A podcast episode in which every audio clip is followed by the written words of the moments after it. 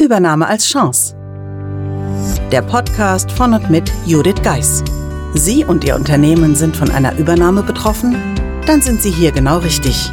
Judith Geis, die Expertin für US-amerikanische Übernahmen im deutschsprachigen Raum, teilt mit Ihnen wertvolle Tipps und Tricks und zeigt Ihnen, wie Sie diese Veränderung für sich und Ihr Unternehmen nutzen können. Ganz nach dem Motto: Take the Chance. Hallo und herzlich willkommen zur heutigen Episode des Übernahme als Chance Podcasts. Heute teile ich mit Ihnen private Dinge von mir oder schlicht Dinge, die man so nicht von mir weiß. Vielleicht hören Sie ja schon länger zu beim Übernahme als Chance Podcast und haben sich die Frage gestellt, die ich durchaus auch mal gestellt bekomme an Beginn von Projekten. Wer sind Sie und ja, was bewegt Sie? Was tun Sie? Wo kommen Sie her?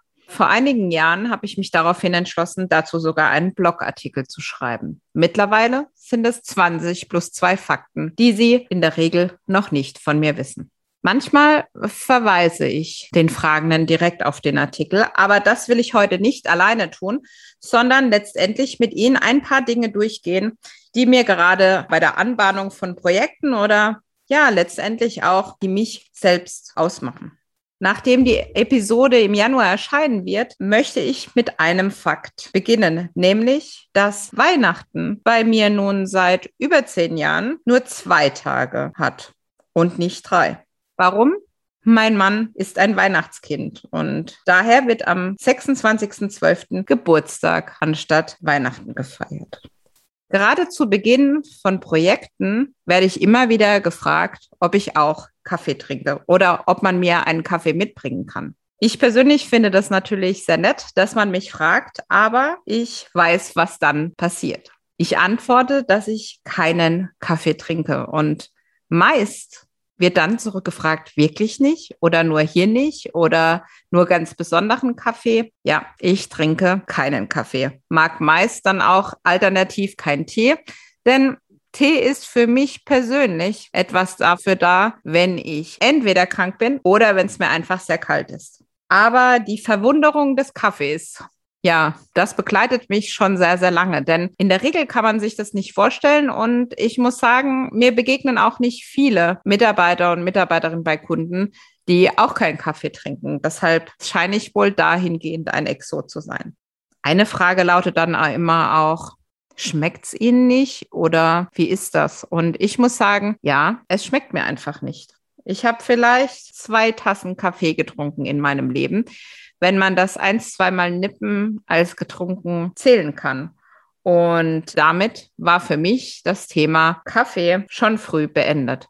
Aber beim nächsten Fakt bleibe ich dem Thema nicht ganz treu, denn ich mag keinen Kaffee, aber ich mag Tiramisu. Auch das bringt meist Verwunderung. Und gerade im letzten Jahr war ich mit einer Kundin in Italien unterwegs und sie wusste aufgrund der Zusammenarbeit mittlerweile, dass ich keinen Kaffee mag. Und dann ging es ums Dessert bestellen und sie schaute verwundert auf. Denn was bestellte ich? Ich bestellte Tiramisu. Ganz wichtig beim Tiramisu, es darf einfach nicht zu sehr nach Kaffee schmecken. Aber so den leichten, ja, für mich persönlich herben Geschmack, den finde ich schon ganz gut. Insbesondere wenn es meine Freundin Christina macht oder aber natürlich die Italiener, die das auch ganz gut können.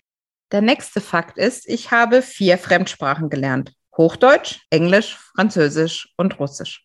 Jetzt werden bei Ihnen vielleicht zwei Fragen auftauchen. Die erste, wie Hochdeutsch? Ja, denn meine eigentliche Muttersprache ist Badisch. Als ich dann mein Studium in Mannheim begonnen hatte, habe ich eine Mitbewohnerin gehabt, die schlicht und ergreifend, ja, man kann es kaum anders sagen, des Badischen nicht mächtig war. Und dies zwang mich dann dazu, Hochdeutsch sprechen zu lernen, beziehungsweise darauf zu achten, dass sie mich natürlich versteht. Wobei, wenn ich es mir so recht überlege, wir hätten auch auf Englisch wechseln können, denn das war ihre Muttersprache. Aber nichtsdestotrotz, wir blieben bei Deutsch und damit bei Hochdeutsch. Und Letztendlich begleitet es mich noch heute. Die zweite Frage ist meist, wie? Du hast Russisch gelernt?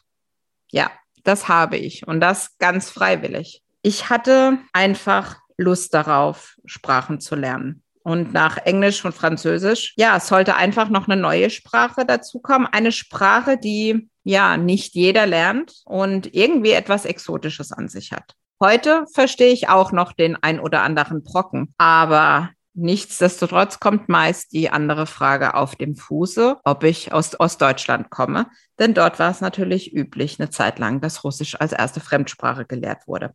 Ja, das waren die Sprachen und von den Sprachen gehen wir zur Musik. Denn ja, was soll ich sagen? Mein allererstes Konzert das waren die Scorpions. Ich weiß es noch heute, als ich zum Geburtstag die Karten für ein Konzert der Scorpions bekommen hatte. Wind of Change Tour. Und ich war einfach glücklich. Meine Tante begleitete mich und es gab sogar jemanden, der mich auf seine Schulter nahm, damit ich besser sehen konnte. Ein Erlebnis, das ich definitiv nicht missen wollte. Als nächstes möchte ich mit Ihnen einen Fakt teilen, ja, den ich nicht so oft teile, aber gerade als Betroffener finde ich es wichtig, dass man es teilt. Denn ich habe Endometriose. Die meisten fragen mich dabei immer, was das genau ist. Natürlich ist hier einiges in puncto Aufklärung passiert. Es ist ja eine Erkrankung, die nur Frauen betrifft. Und die haben dann sehr starke Schmerzen. Früher hieß es immer, hab dich nicht so, es geht ja wieder weg. Klar ging es weg, aber kam jeden Monat wieder. Dies ist eines meiner bestgehüteten Geheimnisse. Aber heute teile ich es mit Ihnen. Warum? Weil es wichtig ist, dass die Frauen darüber sprechen, dass man jemand kennt, der es auch hat, um nachzufragen, wie hast du es gemacht oder wie lebst du damit? Und ja, leider leben und leiden immer noch sehr viele Frauen damit damit, dass ja vielleicht auch unterstellt wird, so ein bisschen Schmerzen, es geht schon vorbei, nimmst du halt eine Tablette. Aber selten wird einem die Empathie zugetan, die man in dem Moment bräuchte. Und daher, ja, auch an dieser Stelle im Podcast einfach das Angebot an die Frauen, die vielleicht zuhören und denen es genauso geht, sich auch gerne ganz außerhalb der amerikanischen Übernahme zu diesem Thema an mich zu wenden. Denn wenn wir uns gegenseitig nicht helfen, wird uns keiner helfen. Das ist meine ganz persönliche Meinung. Gehen wir rüber zum Sport und den Fakten, die mich da ja umtreiben. Einer der Fakten ist, ich liebe Ring. Meine Großeltern hatten, obwohl sie sehr früh gestorben sind, einen sehr großen Einfluss auf mich. Mein Großvater gründete damals den AV Reilingen mit. Und zum Teil wurden die Kämpfe damals auch bei meinem Opa im großen Saal seiner Gaststätte ausgetragen. Und der AVR, wie der Athletenverein Rheiningen abgekürzt heißt, kämpfte auch in der Bundesliga. Und wie ich aus guter Quelle weiß, erinnern sich da noch viele sehnsüchtig zurück. Auch wenn dem AV Reilingen oder jetzt der RKG Reilingen-Hockenheim wieder der Aufstieg geglückt ist. An dieser Stelle viel Erfolg zum Verbleib in der Bundesliga. Apropos Sport. Naja, eigentlich machen Sport die anderen. Ich schaue eher zu, denn ich verpasse wirklich keine Ausstrahlung von Rocky. Ein Überbleibsel aus meiner Kindheit. Früher habe ich Rocky immer mit meinem Vater geschaut und das war immer was ganz Besonderes, denn wir teilten eine Leidenschaft. Noch heute, wenn es im Fernsehen läuft, bin ich immer da. Und das, obwohl ich natürlich die DVD-Sammlung habe und es jederzeit schauen könnte. Selbst mein Mann dachte anfangs, dass ich Scherze darüber mache. Aber nein, bei Rocky scherze ich nicht. Denn das ist für mich ein absolutes Muss. Kommen wir abschließend noch zu einem kulinarischen Fakt. Und zwar geht es um Lakritze. Ich kann in der Regel im Büro nicht an Lakritze vorbei. Da gibt und gab es immer so fiese Dosen, denen kann ich einfach nicht aus dem Weg gehen. Warum? Weil es einfach ein idealer Seelentröster, insbesondere während der Übernahmezeit bei meinem damaligen Arbeitgeber war. Gerade seit dieser Artikel damals erschienen ist, erhalte ich immer wieder von lieben Netzwerkpartnern eine ja, Lakritze-Sammlung sozusagen zu Festtagen. An der Stelle schon mal vielen Dank, aber auch die Bitte, es nicht zu übertreiben. Denn wie es bei allen Dingen ist, die man mag, in Maßen ist es gut, aber manchmal ist es auch zu viel des Guten. Dies war mit Sicherheit die mit persönlichste Episode mit persönlichen Geheimnissen oder mit Plaudern aus dem Nähkästchen, dass ich vor lauter lauter den zehnten Fakt vergessen habe, den ich natürlich noch nachreichen möchte. Und zwar sorgt er auch immer wieder für Verwunderung. Denn ich war Rettungsschwimmerin. Keine Sorge, nicht in den USA, nicht in einem roten Badeanzug. Aber ich war jahrelang bei der DLRG aktiv, habe aus Nichtschwimmern Schwimmern gemacht und dann im Sommer nach meinem Abi im Schwimmbad mit meiner Ausbildung einen Sommer als Rettungsschwimmerin gearbeitet. Und was soll ich sagen? Gleich in der ersten Woche erwischte mich ein Sonnenstich. Naja, wie das so ist. Ich wollte trotz blasser Haut und Sonnenempfindlichkeit mir und den Kollegen beweisen, dass ich recht hatte.